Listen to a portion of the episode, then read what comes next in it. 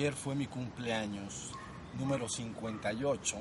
Entonces, a todo, a todo le llega su momento. Entonces, a mí me gustaría ahora y posiblemente una, dos o tres veces más hablar un poco ya definitivamente sobre mi misión y trabajo en el mundo, para que no quepa la menor duda. ¿Sí se entendió? Entonces, mire, vamos por pasos.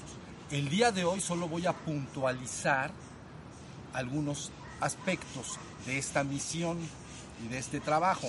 Y después, en posteriores reuniones, podemos ahondar en el tema, porque si lo queremos hacer todo de una sola vez, verdaderamente no conviene en lo absoluto. Mejor dejamos apalancados ciertos puntos y luego avanzamos. ¿Sí se entendió? Mire, lo primero que hay que ver es que mi misión y trabajo en el mundo podría resumirse en tres objetivos a lograr. Y luego van a entender por qué. Tres objetivos a lograr. Número uno, el primer objetivo que se busca lograr, que se buscó lograr, todos los tres ya están consumados. El primero de ellos era demostrar que toda la información y el conocimiento espiritual de todos los avatares, salvadores o pasos de la serpiente emplumada eh, o de cualquier otro nombre que se le ponga a la divinidad y que ha sido entregado al hombre, entonces es el mismo conocimiento espiritual. Es decir, lo primero que se buscaba lograr es demostrar que hay un solo conocimiento espiritual entregado siempre por los descensos a la humanidad y entonces no hay muchos, es uno. Ahora, ¿cómo se sabe algunos, algunos, algunas de estas informaciones o mensajes terminaron consolidando, construyendo religiones, principal, las principales religiones importantes del mundo? ¿Sí se entendió? Eso es el primer punto importante. Eso ya se logró. Ya lo penetraré y explicaré más adelante también. Luego, en segundo lugar, entonces lo que busqué es unir en matrimonio perfecto el conocimiento espiritual del mundo que ha sido entregado al mundo, reunirlo en comunión perfecta y en matrimonio perfecto con la ciencia. ¿Sí se entendió? Esto es importante entender porque de unos siglos a la fecha según se ha venido desarrollando la ciencia, vino un divorcio definitivo entre religión y ciencia. Y esto está perfectamente justificado, porque de alguna manera eh, la, religión se basa siempre en sistemas de creencia y la ciencia se basa siempre en evidencia que puede ser corroborada por terceros evidencia que pueden otros corroborar, no nada más creer. ¿Sí se entendió? Entonces, lo que se hizo con el trabajo es volver a desnudar estas religiones del aspecto creencias, ritos y ceremonias, desnudarlo, volverlo a quitar porque según se fueron formando estas religiones con este conocimiento espiritual, se fueron a su vez rodeando de un sistema de creencias, ¿sí se entendió? Y ritos y ceremonias. Bien, pero entonces, en el segundo objetivo que tuve a lograr, había que desnudar toda esta, todo este sistema de creencias de las religiones espirituales, todos sus ritos y ceremonias, y recuperar lo que en alguna vez llamé la enseñanza espiritual madre, que está logrado en el primer objetivo. ¿Sí se entendió? Luego, entonces, eso ya se logró. Luego viene un tercer objetivo a alcanzar. Y esto quiere decir que era necesario, desde mi perspectiva, vulgarizar la enseñanza. Lo he estado repitiendo más y más en estos últimos tiempos. Vulgarizar la enseñanza es descender este conocimiento espiritual y entregarlo al público en general no especializado en el tema. Ahorita van a entender más adelante por qué se tiene que lograr ese objetivo. ¿Sí se entendió? Bueno, básicamente son los tres objetivos que me propuse. Número uno, demostrar que la información revelada al hombre a través de avatares o cualquier otro nombre que se les dé es el mismo conocimiento espiritual en todos los tiempos y en todos los lugares. Ahí está. Uno. Número dos. Entonces, repito, entrar en feliz y final matrimonio o comunión entre espiritualidad y ciencia, porque no se puede hacer comunión ni se puede hacer matrimonio entre religión y ciencia. Ese era el segundo. ¿Sí estamos? Y tercero y último, entonces, vulgarizar la enseñanza, dada de una manera tan simple y sencilla y con palabras tan naturales, que entonces hasta un niño pequeño, no digo pequeñito, pero si un niño de 10 años, 12 años puede entender con bastante precisión. Lógicamente un adulto lo puede comprender un poco mejor. Bueno, ahora, ahí viene otro aspecto de, de lo que vine a hacer. Hagan de cuenta que debido al desahogo de esta misión y de esta tarea, de este trabajo, entonces algunas personas podrían llegar a concebir al que está hablando como, vamos a llamar, el vocero o quinto paso de la serpiente emplumada que tenía que volver para cerrar el ciclo del quinto sol de 5200 años. ¿Sí se entendió? Entonces, ¿por qué es esto así? Porque el trabajo fue dado en el contexto de tres puntos importantísimos para las tradiciones de Anáhuac.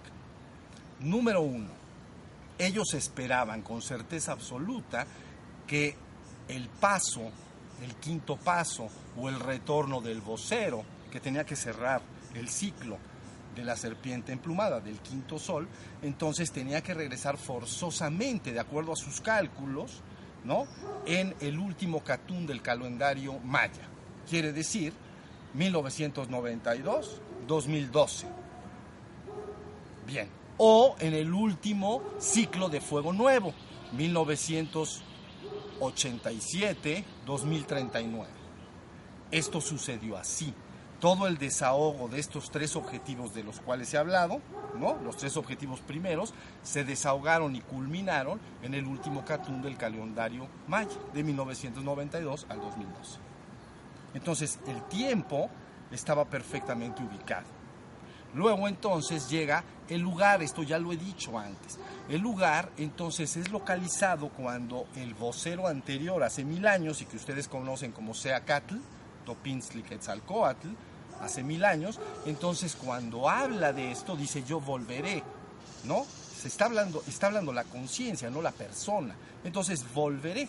Digan a los vecinos de Cholula que estaré nuevamente entre ellos entonces localizas inmediatamente el espacio.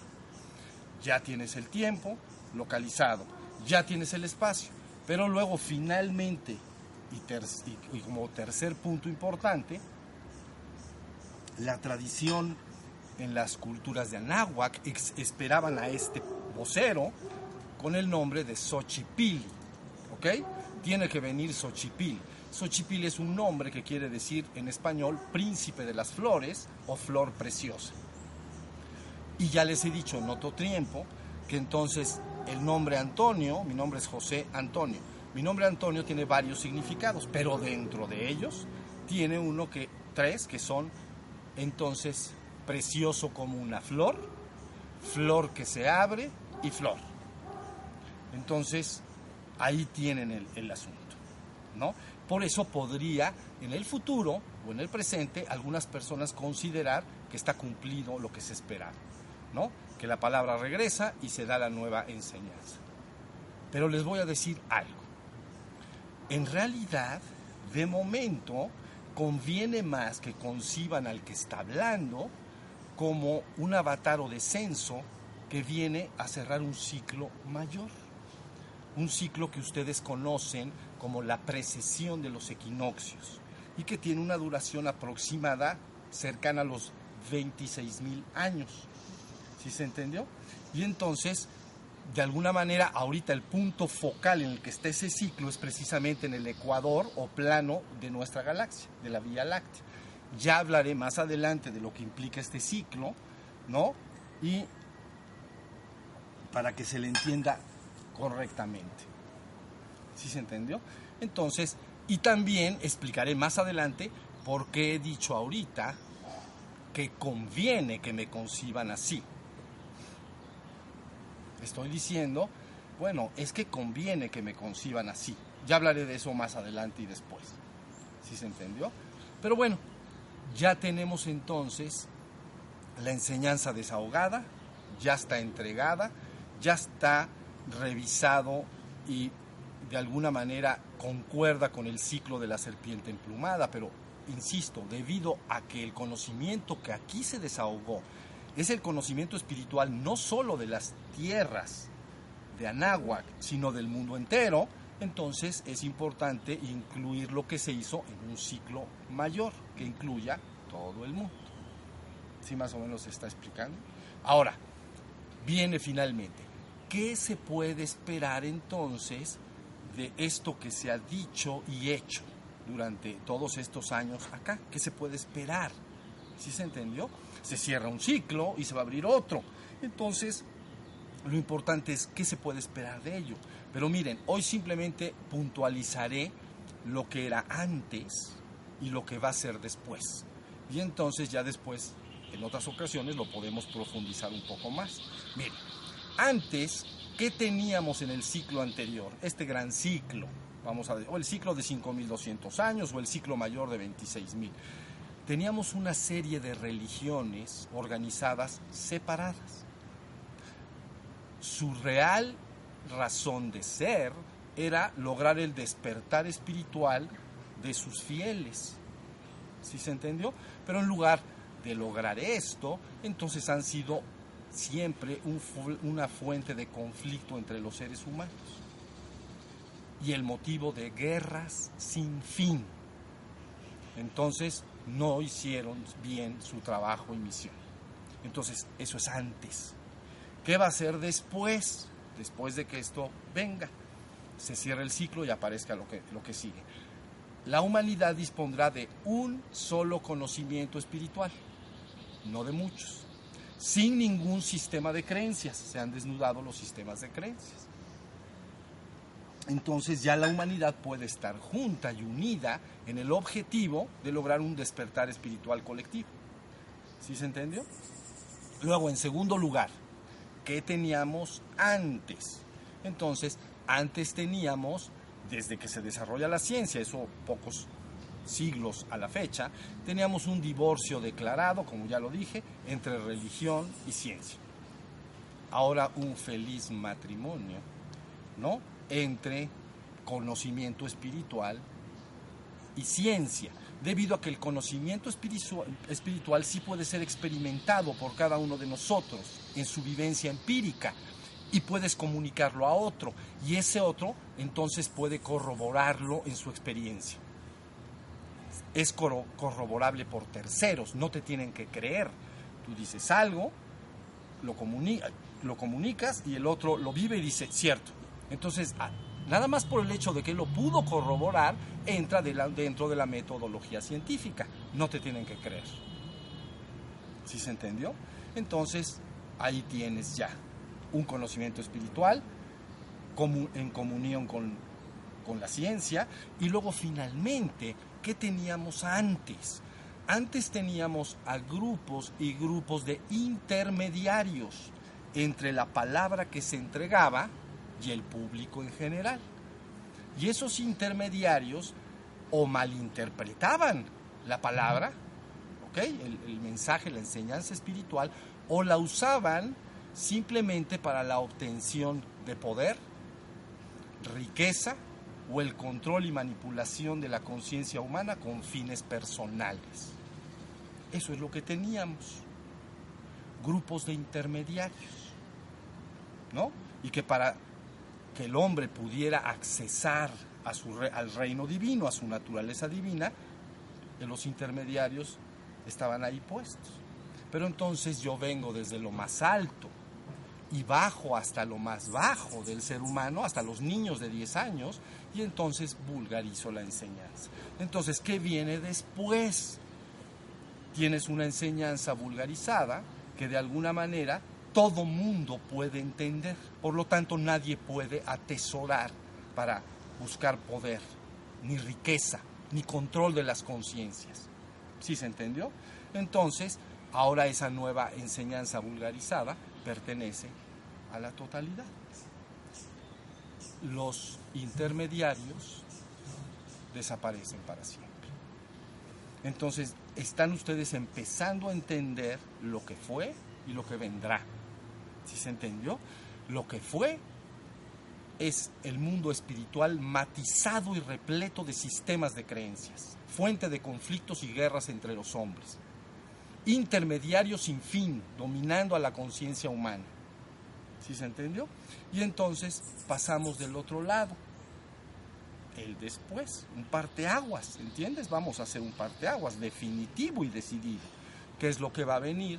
Entonces una humanidad con un solo conocimiento espiritual, como ya lo dije, que de alguna manera estará hermanada en un solo espíritu o en un solo en una sola voluntad de buscar un despertar espiritual colectivo, ¿sí? Y finalmente lograr su ascensión espiritual hacia regiones elevadas de ser. Eso es lo que teníamos antes, eso es lo que vamos a tener mañana. Entonces, esto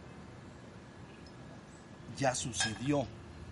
Deben, como siempre, ser pacientes conmigo.